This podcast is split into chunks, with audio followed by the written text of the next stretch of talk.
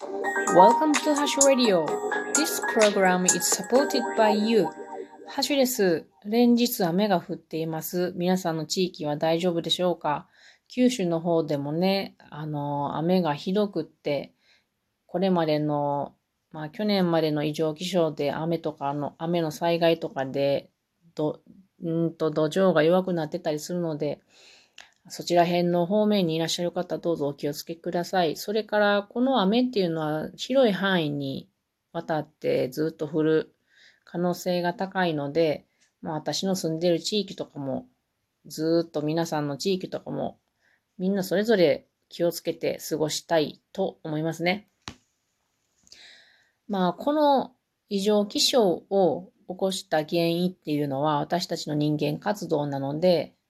やはり今日も環境問題について話そうと思います。えー、先日 SDGs の、あのー、クイズの配信をしたんですけど、その時に繊維、繊維業界ですね。服の業界ですね。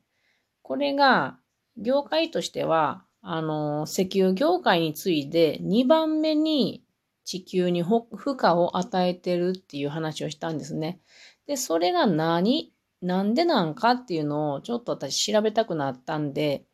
えっ、ー、と、インターネットの中のビジネスインサイダーっていうね、あのー、サイトがありましたので、そこでちょっと見たんで、それをまとめたものをちょっと箇条書きにしたのを話そうと思います。あの、ビジネスインサイダーの記事読んでみたい方は、あの、リンクを概要欄に貼っておきますので、よかったら見てみてください。おお、怖って思ってもらったら いいんちゃうかなと思います。このビジネスインサイダーが、うん、正しいのかどうかっていうのは私はちょっとわからないんですけれど、まあこういうことかっていうので参考までに聞いてもらえたらと思います。えー、っと、このビジネスインサイダーによると、この2000年と比べて2014年っていうのは、あの、ファストファッションが出てきたっていうことでですね、衣類が手の届きやすい価格になったことによって、あの、購入された衣類の数が60%増加してるっていうことなんですね。この2000年、2014年の14年間ぐらいで。で、60%増加してんのに、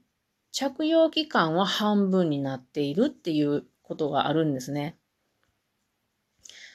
これに使われている資源とか、排出されている CO2 とか、マイクロプラスチックがかなり問題になってるんだと思います。で、どういう問題をこの繊維業界が、えー、起こしているかっていうか、まあ私たちが買ってるからなんですけどね、業界が悪いというよりも、業界も悪いけど企業努力をしやなあかんから、私私たちが買うから、あのそういうことが起こるわけですからね。私たちの責任です。消費者の責任なわけです。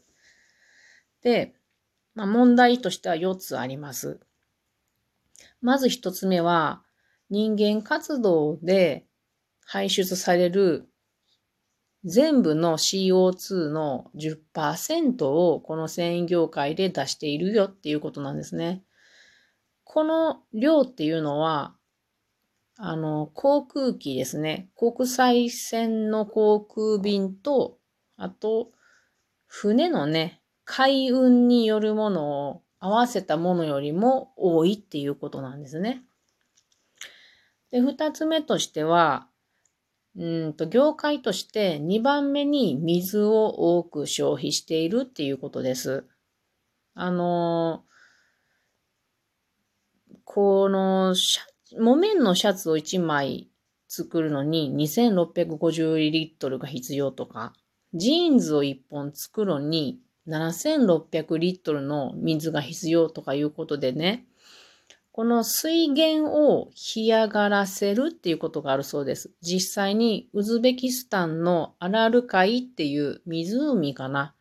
これは50年でほとんど干上がってしまったそうなんです。で、さらに、あの、水を多く消費するっていうのは、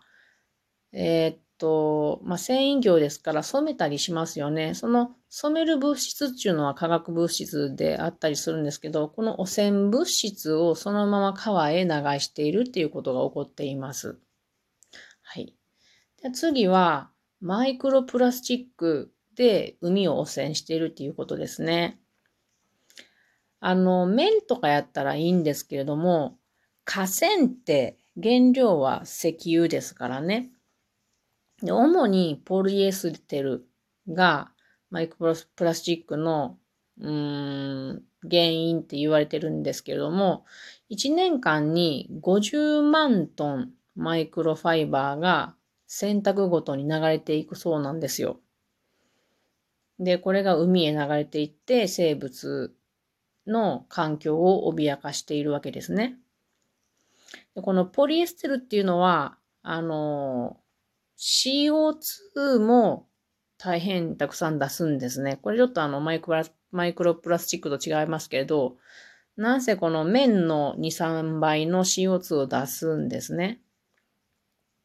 だからそういう意味でも、うんと、CO2 の排出量も多いです。あの、このマイクロプラスチックなんですけれども、あの、私、下水道処理場に、あの、マイクロプラスチックの問題がどうなってるのか見に、知りたかったので、見学に行ったことがあります。それからこのマイクロプラスチックについて研究している人の話を聞いたことがあって、その時とかにあの質問して話を聞いてきたんですけど、日本においてはその家庭の家庭から出るあの排水は下水場処理場で処理されるんですけど、ここではもうそのマイクロプラスチックの心配はない程度にまあ、ほとんど99%に近いっておっしゃってましたけれど、ちゃんと処理は、処理がされているっていうことだったので、安心してもいいと思うんですけれども、それは、家庭の、あの、下水道から出るマイクロプラスチックとかファイバーのことです。だけど、この、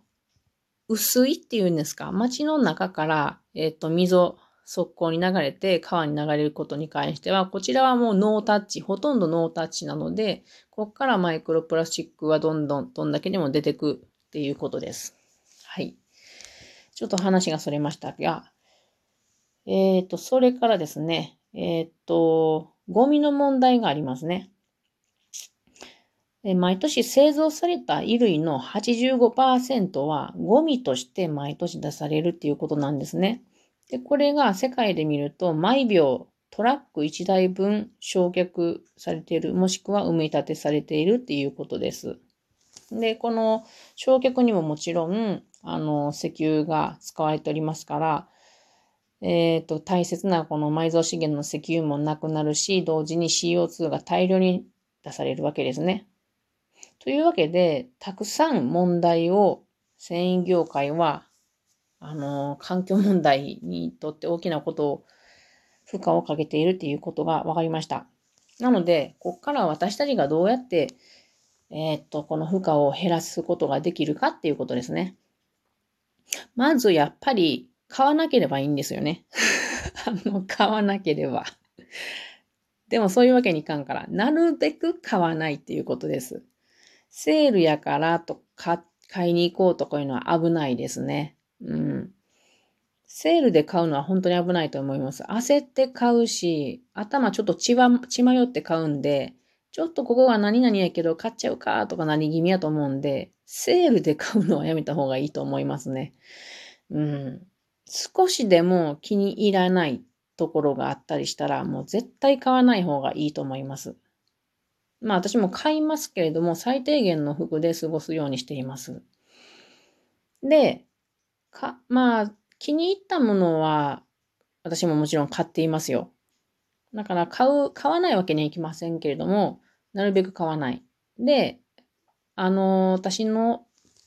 親しい人たちの中には、人から服をもらうっていうことをしている人もいます。これすごくいいですよね。あの、すごくいいなって私思ってます。うん。で、あとはそうですね。古着を買うのはいいと私思いますね。昔から私古着をよく買ってました。最近あんまり買ってないけれども、うん、古着を買うというのは本当にいいと思いますね。最近やったらメルカリとかもありますし、あと古着屋さんで買うのもあるんですけど、メルカリはね、ちょっと危険やなと思い、思うんですよね。だって似合うかどうかわからないっていうのがあるじゃないですか。だからやっぱり古着屋さんとか行って実際に試着をして買うのが絶対いいと思いますね。うん。あの、もちろん新しい服でも必ず試着してください。試着せずに買うっていうのはありえないですね。気に食わずに、あの、それが無駄になるということがよく起こると思います。あともう一つは、シェアをするっていうことは大切やと思いますね。これ男女関係ないと私は思っています。私は昔からお父さんの服を着たりしてましたのでね。うん。で、今も夫と私のシェアしてる服が結構いっぱいあります。なので、あのー、家族でシェアするっていうことは、あのー、とても面白いので、これはおすすめのアイディアです。で、次はですね、少々破れたりしたら直すっていうことですね。これは大切です。で、あとはなるべく捨てないっていうことですね。うん、リサイクルに出したら何か資源として使えるし、人に使ってもらうっていうのはこれとってもいい方法やと思います。で、私はよくしてんのは、もう着なくなったものは、古布としてティッシュなどの代わりに使うなどして使い切るっていうことをしています。